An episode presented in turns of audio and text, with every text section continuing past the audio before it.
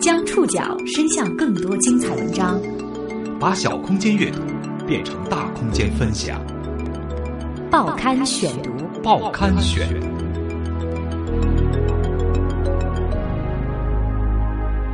把小空间阅读变成大空间分享，欢迎各位收听今天的报刊选读，我是宋宇。今天为大家选读的文章综合了《新民周刊》、网易娱乐、本台记者报道以及《中国新闻周刊》的内容，和大家一起来关注一下最近特别火的真人秀。冯小刚开炮了，目标是从小荧屏转战大银幕的综艺真人秀电影。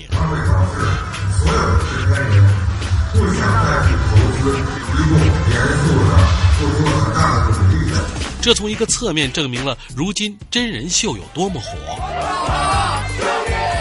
二零一四年，综艺真人秀在中国的荧屏上遍地开花。出发喽！二零一四是中国真人秀的崛起年吗？火爆荧屏的明星真人秀有剧本编剧吗？真人秀的幕后团队又是怎么工作的？报刊选读今天为您讲述真人秀那些事儿。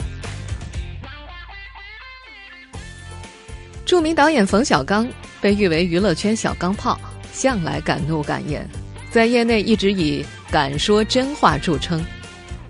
这两天，他在某综艺节目的录制现场点评选手的时候，又将炮口对准了当下中国电影市场产生的畸形现象——综艺电影的怪圈。当时，为了激励那些经过多年刻苦练习并且浑身受伤的优秀选手，冯小刚表示，电影界的同仁们应当向选手们学习，不能给观众们留下只要颜值高不努力也能红的感觉。随后，他就话锋一转，将矛头直指近年来势头不断上升的综艺大电影。六天就拍摄完成，还获得很高的票房。冯小刚非常担心。坏的一件事儿啊，因为它的一个最不好的结果就是它会导致所有的制片人不想再去投资，一部严肃的付出了很大的努力的。他觉得。这种电影对中国电影的发展产生了极其恶劣的影响，将会导致没有制片人会继续愿意投资一部严肃的、付出了很大努力的电影。冯小刚所说的六天就拍摄完成，还获得很高票房的电影，就是这一部。奔跑吧，兄弟这部由综艺真人秀衍生出的电影，自从上周五上映以来，票房一路飘红，五天就将近三个亿。虽然票房记录震惊了无数人，但是看过这部片子的人，除了感叹看了部不足九十分钟的超短电影之外，对于这部片子最多的印象就是你推我，我推你，完全不像一部电影。难怪在某评分网站上，满分十分，它只得了三点三分。觉得它根本就不是个电影，就是一档综艺节目，感觉没多大营养吧，差不多的模式，电影质量有问题。在影评人欧阳冲看来，这部评分差、口碑差，但是票房好的影片是一部迎合大众消费口味之作。这就是迎合娱乐氛围、一个娱乐现象的应景之作，迎合大众消费口味的这么一个文艺作品，利用了电视观众群。从纯粹的电影的角度来说，它不是一部电影，它只能叫纪录片吧，我们不能叫故事片。关键是我们看到了它的票房很高，最起码它把握了这个时尚消费的一个脉动，它比较迎合现在这种时尚消费的口味。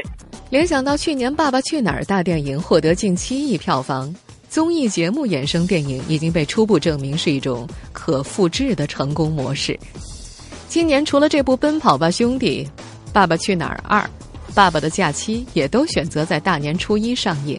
影评人欧阳冲：以前我们都是说故事片、卡通的影片，什么恐怖片、魔幻片、呃功夫片。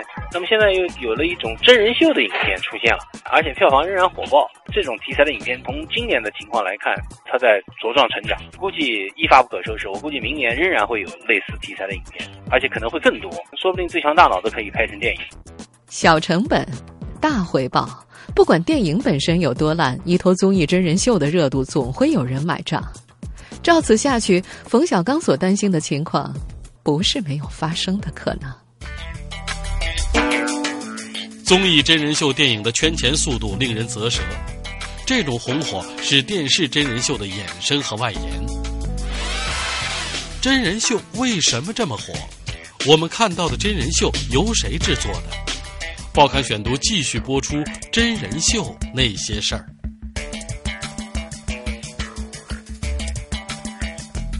今天的报刊选读，我们将会通过二零一四年最火的真人秀，和大家一起来分析一下上述话题。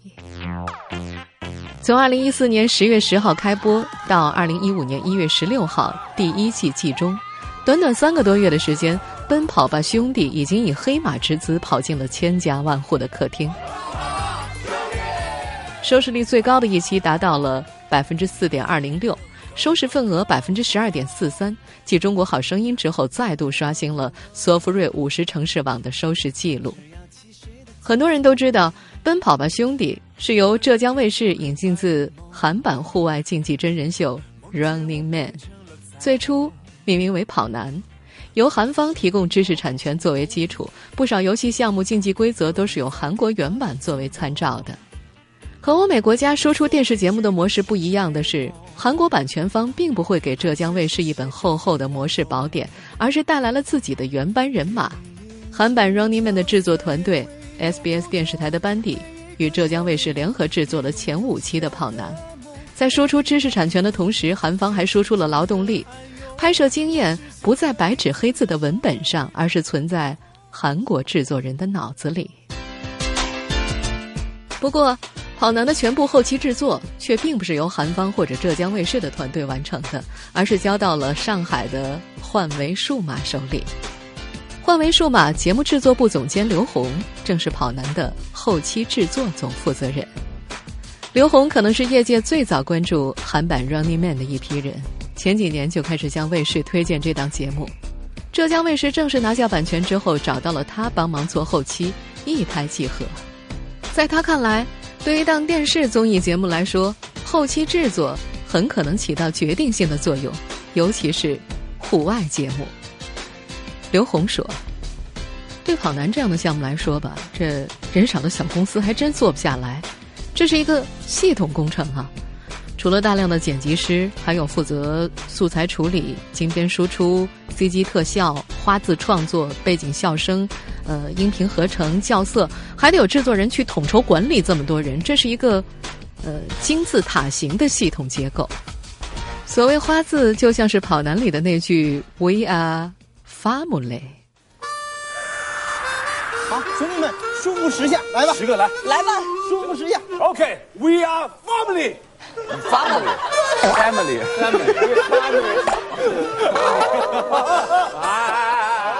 伐木累三个中文汉字在屏幕上像流星一般匆匆划过，观众笑的是前仰后合，可是这种搞笑的元素幕后都得有人费心费力。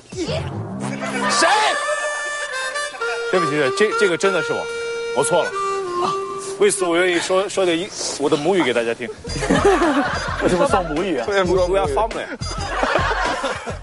如果你知道跑男有多少个机位、多少拍摄素材，大概就能够理解为什么刘红会说人少了真做不来。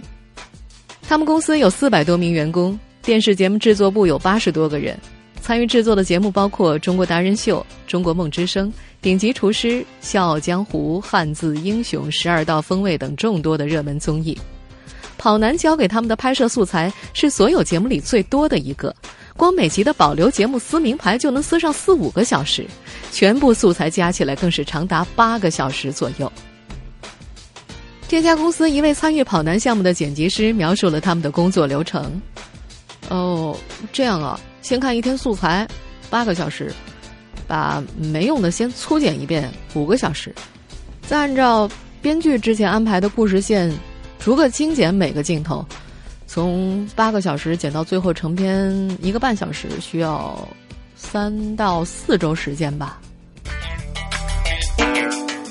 细心的你可能听出来了，刚刚在讨论跑男后期制作的时候，出现了一个奇怪的工种——编剧。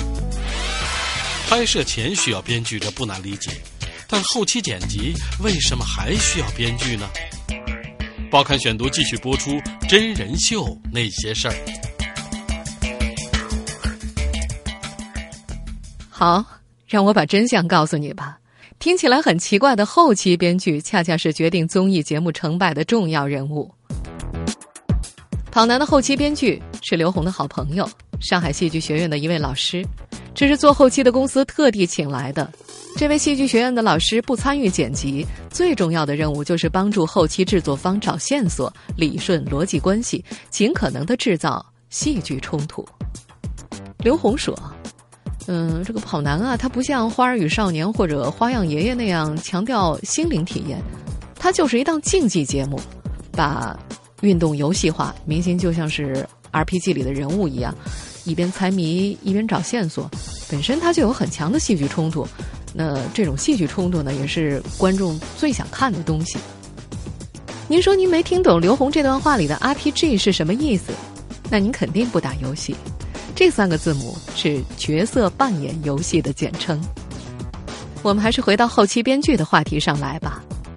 没有冲突，寻找冲突，有戏剧效果再强调一把，这就是后期编剧的职责。举个例子吧。《跑男》的第一集，首先被金钟国撕掉名牌的其实是窦骁，而不是郑恺。但是这第一撕撕的太顺当，太波澜不惊了。编剧妙手一挥，决定将剧情逆转，先上郑恺被撕得很激烈的场面，将故事结构来了个颠倒再加工。你好，你好，你好，你好，你好，你好，你好，你好再比如。跑男们在重庆的长江黄金三号游轮的那一场夺墩大战，哇，可以吃火锅啊！哇，麻辣吧，我要赢，我们要赢！谁先抢占墩子，谁就能先去边上吃火锅。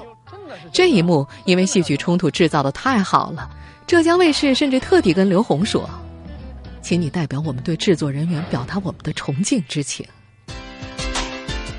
刘虹说：“和影视剧不同啊。”真人秀的后期剪辑讲究那种真实的逻辑和丰富多变的趣味，重组结构啊、反转啊，这都是后期当中的再创造。他们这么做的原因也是契合观众的希望，观众们希望从真人秀中看到故事。每当跑男出现内奸的时候，那一期的收视率总是会往上窜一窜。当然，真人秀也有平淡不出彩、没笑点的时候，刘虹的制作团队会尽量把它们缩短。缺乏戏剧冲突是真人秀最忌讳的。在这档节目第一季的最后一集，由于队员们惺惺相惜，到最后都让来让去，不肯互相撕。他们不撕，收视率自然就蹭蹭的往下掉了。以往综艺节目的后期制作只被视为一个简单的流程，但是现在越来越多的卫视开始予以重视，后期制作公司也开始向专业化发展，逐渐成了电视产业链的一部分。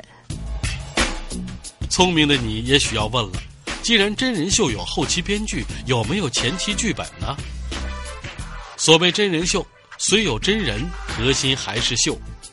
在这个平民电视相亲都有剧情脚本的时代，本来就靠演戏吃饭的明星参加真人秀，难道没有拍摄剧本吗？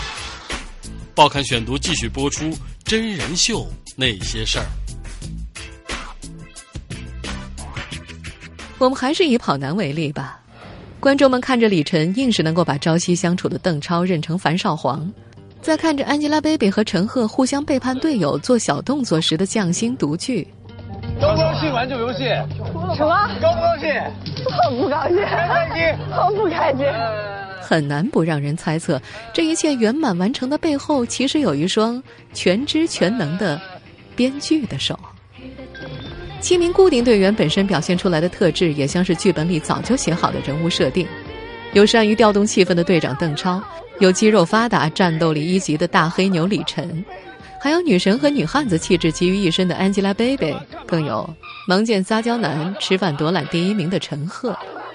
这一切真的不是节目组安排好的吗？从节目前期就开始介入的刘虹否认了这种怀疑。哦，这跑男他本是无脚本真人秀，游戏开始之后就看明星们自己的发挥了。不过他也承认，节目需要各种形态的人，并不一定是说导演说你应该怎么样，而是明星们会根据自己对自己的判断来决定凸显什么样的特质。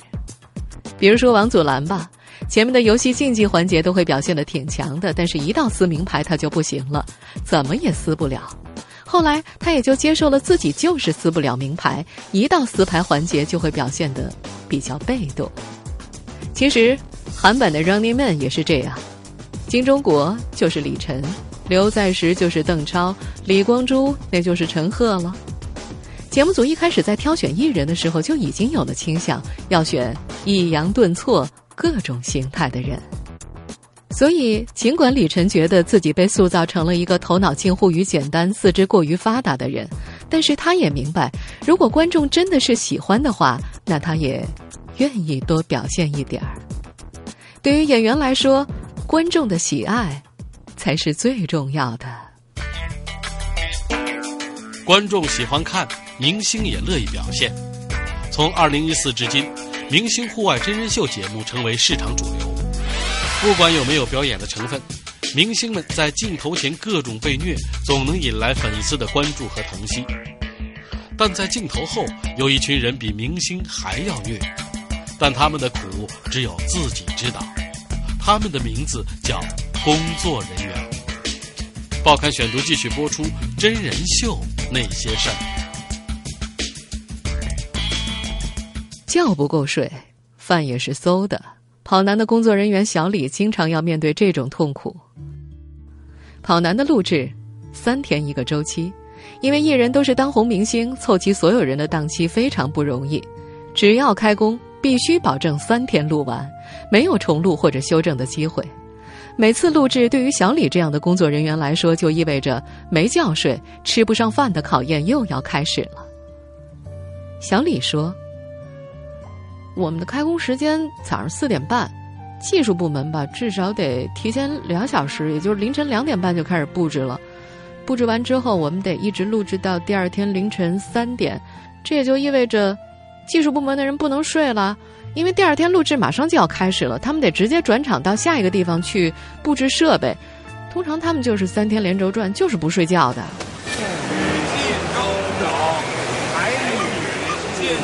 剪刀石头布对决。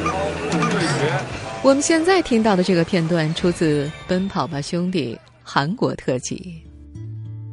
拍摄的那天，工作人员的盒饭早上八点就送过来了。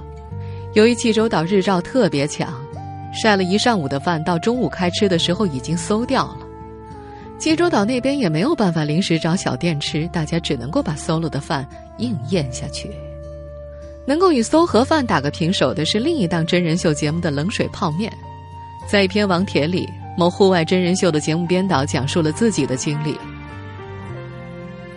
录完当天节目，已经是半夜十二点了，都还没吃晚饭。后勤发了每人一份泡面，总导演要求大家十分钟之内吃完泡面，因为接下来还有两个小时的会要开，总结今天的拍摄，调整明天的计划。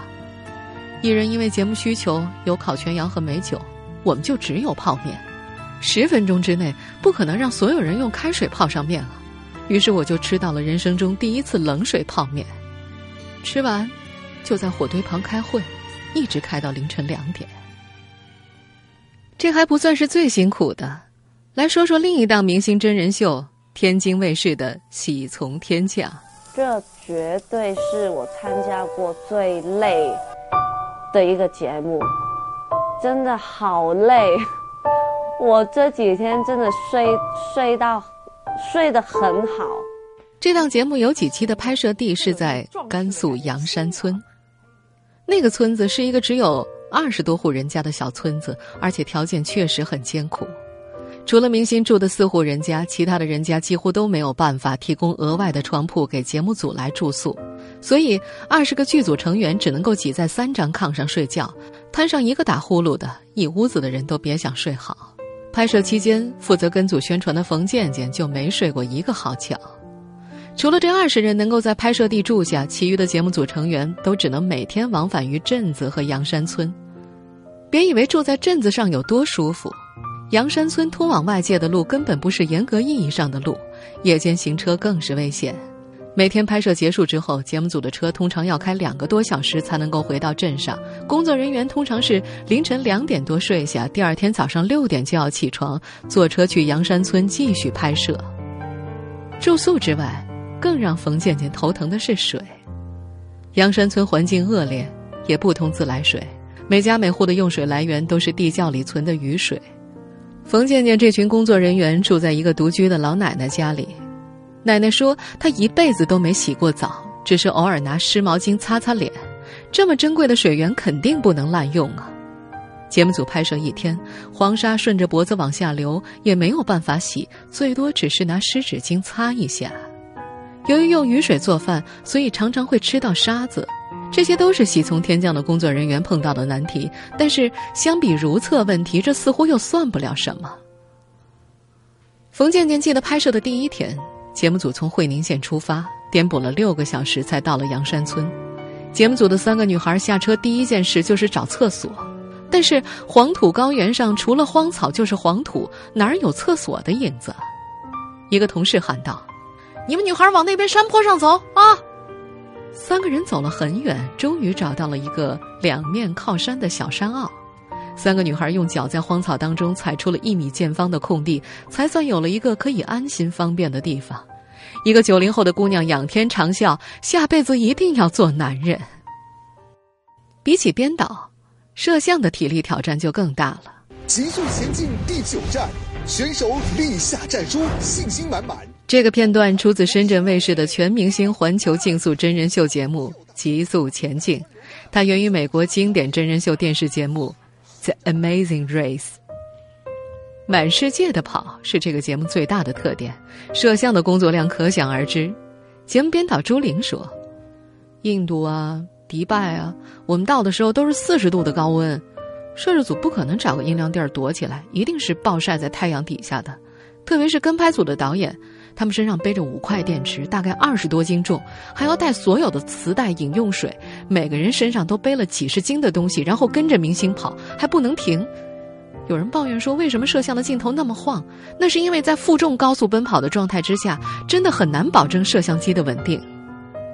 因为地面摩擦和高温的双重作用，有个跟拍导演的鞋跑脱了胶，鞋底和鞋面直接分离。还有个跟拍女导演，因为跑动的强度实在太大，导致腰椎间盘突出。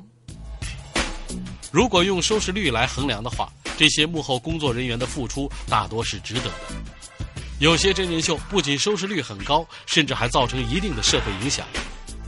如此看来，二零一四年似乎是中国真人秀的崛起年。